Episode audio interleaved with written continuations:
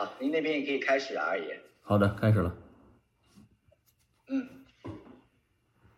飞廉和大家好，我是 Michael。今天呢，我们来聊一聊这个以太坊分叉的问题。相信大家对于这个以太坊二点零什么时候分叉，什么时候合并，然后，飞廉和大家好，我是 Michael 啊。今天我们来聊一个大家都非常关注的问题，就是以太坊二点零之后分叉怎么办？以太坊分叉的问题，相信大家都非常的关心，特别是以太坊的矿工，我们的算力怎么去，我们的这个机器怎么办等等这些问题。那今天呢，我们会请来大家非常熟悉的宝二爷，也是在这次以太坊分叉当中的一个非常呃主要的一个主导的力量啊。宝二爷你好，Hello，Michael，你好，二爷好，二爷好啊。那个我们是神交已久啊，属于，但是做客我们的节目，今天是第一次啊，二爷，欢迎欢迎你。嗯，好好的，谢谢，感谢。是那宝，啊，您说，二爷没事。好，大家好，我跟大家这个打个招呼啊，这也是第一次这种模式跟大家聊天，嗯嗯，是。呃，二爷啊，我们呃这个闲话少叙哈，请首先请您讲一下。好的，欢迎二爷啊。首先请二爷给我们讲一下，就是现在以太坊分叉哈，呃，我据说您这边是拉了很多这个以太坊的矿工，包括交易所，包括大的机构都在为以太坊分叉做准备。据说除了您之外呢，还有这个灰度的老板 Barry 也参与其中，是这样吗？啊，Barry 没有参与其中，Barry 参与的是 ETC 的分叉，啊，那是二零一六年的事情。他呢是 DCG 的老大，他们当年呢还没有那么大，但是他们在海外是有影响力的，因为他们当年收购了 CoinDesk，每年组织一次 Consensus 大会，我们是在 Consensus 大会认识的。当时候分叉以太坊呢，也是偶然现偶然的事情，跟他一起分叉的。我出算力，他组织媒体，然后中国几个矿工出也出了算力，还有一些矿池也出了技术，就把以太坊给分叉了。那个比较简单，那时候以太坊的分叉，嗯，没什么难度啊，算力也不大，不像现在，现在挺有难度的，嗯，嗯。那能不能跟我们讲一讲，现在就是您来主导这个以太坊分叉的一个初衷是什么样子的？以太坊呢，你也理解成它就是一个公司啊，而矿工就是这个公司里面的最大的股东。每年这个公司增发的一些股票呢，就给这个这个最大股东了啊，这矿工了啊。但是呢，作为以太坊的这个其他的几些股东。比方说，以太坊基金会的成员，还有以太坊的这些持币用户，他们是得不到什么收益的，啊，那他们就经过了多少年的商量，最后决定把这个矿工这个这个大股东一脚踢走，啊，那踢走了以后呢，他们就剩下的股东就可以自己玩了，啊，这些增发的币也就归他们了，简单就这么说，你给圈外人解释只能这么解释。嗯，那以太坊的这个矿工呢，大部分组成都是中国人啊。这个矿机生产、矿机的这个呃矿池的这个建立，还有矿场的建立，大部分都是中国人。基本上这个行业里面没有什么外国人参与。那呃，从我们组织这次矿工这个分叉就知道了，就是基本上八百多个矿工，只有两三个老外。大部分都是中国人，所以这次说实话，那个分叉其中有一个原因就是感觉到被针对了啊。中国币圈本来就已经关了，唯独生存的行业就是挖矿这个行业了啊。呃，但是处处被穿小鞋啊。这次呢，所以中国人比较团结吧。这次因为原来中国人做生意的人，其实在海外也不太团结。啊，各管各的，各自各的。但这次呢，就是生死存亡，所以大家比较团结。你要说没有被歧视吧，那是不可能的啊。原来，原来中国的币圈是巨大的一个市场，全球交易量百分之八十多都在中国，是吧？大的交易所也都在都在中国。但中国一刀切以后呢，这个交易所也关了，项目方也关了，矿场也关了，挖矿的矿工也得被迫出海。所以呢，这个没有了根基以后呢，这个就出来的中国人都比较争气吧，嗯，还是比较辛苦的。这这些矿工也好，这些交易所也好，项目方也好，都比较努力。但是整个这个西方世界对中国是一个，呃，包括中对中国的贸易战，包括对中国的一些啊，包括台海问题等等等等，这些都是有有针对性的针对中国的啊。但也针对了整个，也就是整个这个西方对中国这个币圈也是有针对性的啊。那这次我们看到的就是西方的态度，整个币圈西方的态度都是对对这件事情，觉得矿工死了关他们什么事儿啊？活该啊！不需要矿工，没有矿工也可以，POS 也可以。那矿工作为大部分作为中国人来说，觉得这件事情本来就不公平啊，那就发出反对的声音吧。然后我们就，那就相当于分叉呢，就相当于我们这些矿工继续维护原来的这条链，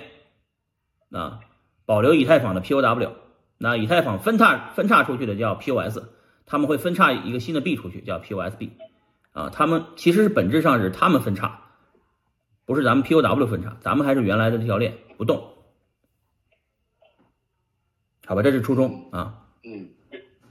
是是是是是，那我我看到您在这个呃很多您的这个媒体上面也在说，呃目前为止这个以太坊的分叉的参与方，因为我们知道一条新的链要想运行下去的话，它的共识其实还是很重要的。那目前为止的话，包括矿工的准备、交易所的准备，还有这些应用或者生态的准备，现在呃准备到一个什么样的程度呢？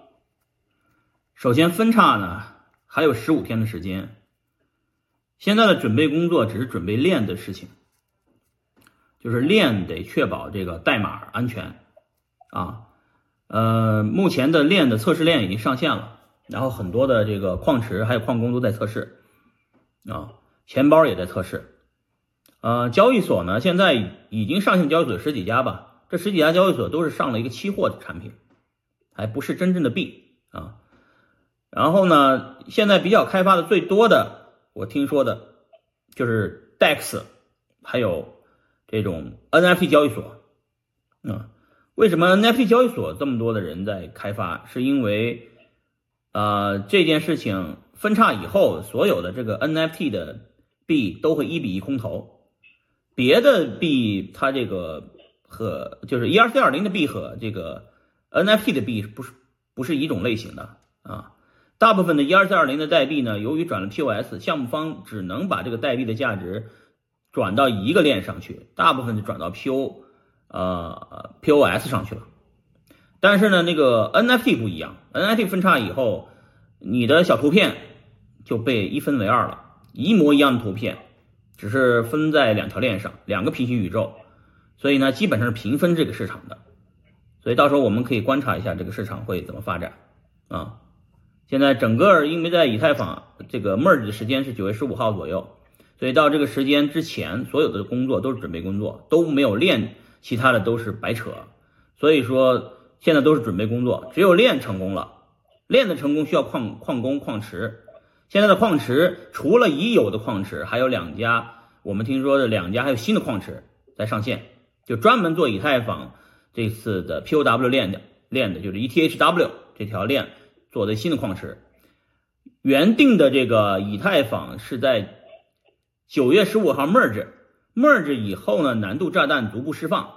也就是刚开始的时候呢，你还可以挖，大概能挖一到两个月左右，难度炸弹突然爆炸，造成 POW 矿工无法在在这个爆爆块，然后呢，从而出现第一个 POS 的区块链，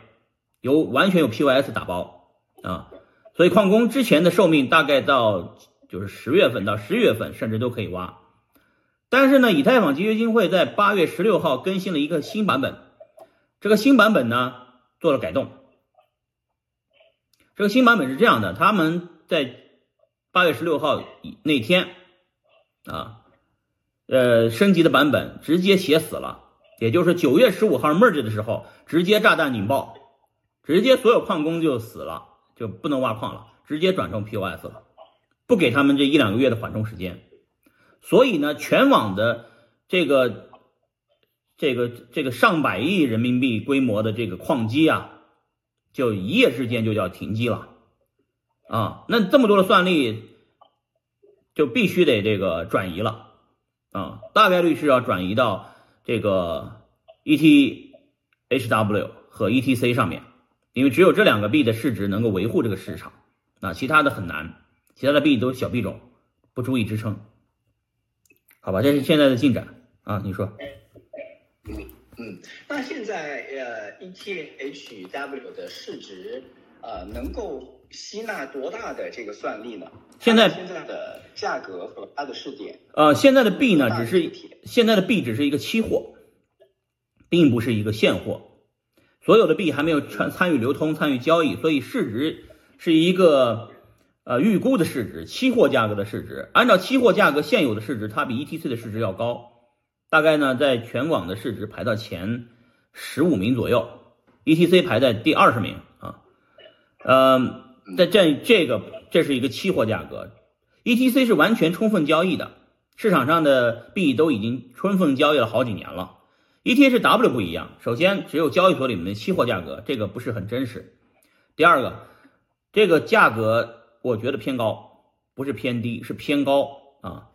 因为这个币没有经过市场的验证啊，所以呢，我我一直强调大家不要着急去买这个 ETHW 啊。这 ETHW 要经过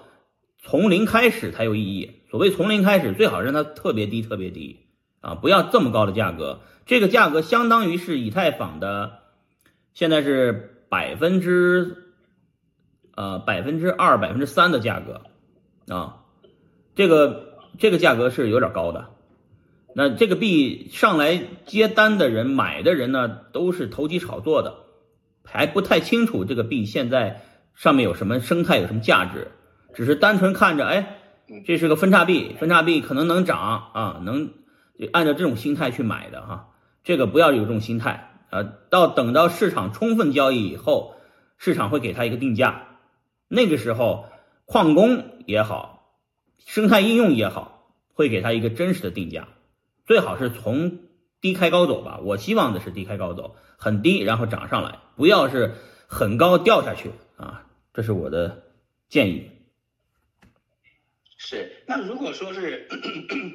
那如果说是这个以太呃 ETHW 它的价格过低的话，供进来的话，那其他的收益是撑不住矿工的这个算力啊。啊，是这样的，现在的就按现在的币价，所有的矿工的矿机也只有百分之五到百分之十左右的矿机会开机，百分之九十以上的矿机要关机的，因为这是一个巨大的算力。按照当前的币价，也谁也撑不住。只有哪些矿工能继续经营呢？就是币价足，就是它的电费足够低啊，它能长期坚持下去的这些矿机生产，矿机的这个矿场才能运行下去。大部分的矿场的电费成本都是非常贵的，尤其在北美啊，都是大概四美分以上啊，这是撑不住的，这撑不住这个币价的。他们呢，呃，只要挖出来的币，币价，挖出来的币卖出来的电卖出来的钱超过电费，他们就会继续挖，啊，那就是看这个全网的这个到时候转移过来的算力了。我相信只有少数人可以继续挖矿，大部分的矿工还已已经被这个以太坊基金会宣布死刑，宣判死刑了，啊。那这个，那就出现一个悖论了啊。那既然，呃，比如说 ETC 以现在的价格来讲，也接不住以太坊全网的这个算力的迁移，ETHW 其实也很难接住这部分矿工的迁移。那这一次分叉对于矿工来讲，它的意义何在呢？多了一个相当于死刑，本来是枪毙的，变成了死缓啊。有些矿工可以接着挖。还是会大部分矿工被宣判的，宣判死刑的。这个大部分的矿机就停机了，停机了，因为卖是卖不掉的，市场上谁也接不住这么大的算力，因为他也不能去挖别的币。以太坊是一个全球市值第二的一个代币，已经接近比特币一半的市值了，对吧？以太坊的生态加在一起的市值，甚至接近于比特币市值了，对吧？这么一个大的币，直接这个停止了挖矿，这么大的钱都在这个生态上，我说百亿人民币以上，这个就是这么大的挖矿规模，全部停机，是挖什么都无济于事的，只能是等什么呢？只能是等这个生态在挖矿，就是在这个链稳定以后啊，就相当于我们四年以前、四年以前的以太坊一样。甚至就是五年以前的以太坊一样，当时候也没有什么生态，只有一个币，是吧？算力也非常低啊，然后呢，币价也非常低啊。这个 ETHW 就是这么一个币，非常低的价格，然后慢慢的生态建起来以后，它的价格才能稳定，才能逐步上升。所以这是个长期的事情，不是说分完叉，呃，这个币就卖完了就结束了，不是这样的，这是一个非常长期的一个过程。对我理解了，这次分叉呢，ETHW 相当于是给了现在以太坊矿工一个选项，除了 ETC 之外的一个选项，就是你的矿机可以去到哪儿的一个选项哈。只要你的这个电费够低，你还愿意继续走这个以太坊老的 POW 的这个工作量证明机制，那么大家是可以多一个选择的一个方向，对吧？对，多一个选择。但是这次简单说还不单纯是为了矿工，这次最大的这个。最大的机会是，如果以太坊在 POS 上面出了问题，怎么办？这是一个选项，就是所有的所有所有，如果没有人没有人做这件事情的话，等于这个保险就没有人买，等于这个保险留在这里。如果 POS 出问题，POW 继续，啊，那个换手就会就这到时候的币价就可能接管以太坊的市值。嗯，对，是，是，呃，可以这么理解啊，呃，因为我听到有一个声音，就是说，啊，二爷这回分叉这个以太坊有点这个投机的嫌疑，我相信您肯定也在您的社区当中也听到这样的看法哈，呃，是不是如果说以太坊分叉二点零，如果以太坊升级到二点零出现问题的话，那么其实对于 E 呃 ETHW 来讲。会接到所有以太坊生态的这个呃应用的回馈，那么会极大的推升整个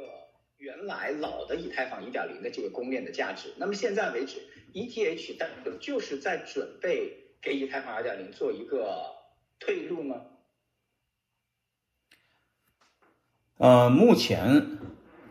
整个以太坊最大的这个价值其实是。其实是这个抗审查性。以太坊上面主要的这些巨鲸都是匿名的，啊，包括有些黑客，他们的币偷到了，他们他们以前偷了那个币以后呢，他们放到那个以太以太坊的 POW 链上，是不会有人可以把他的币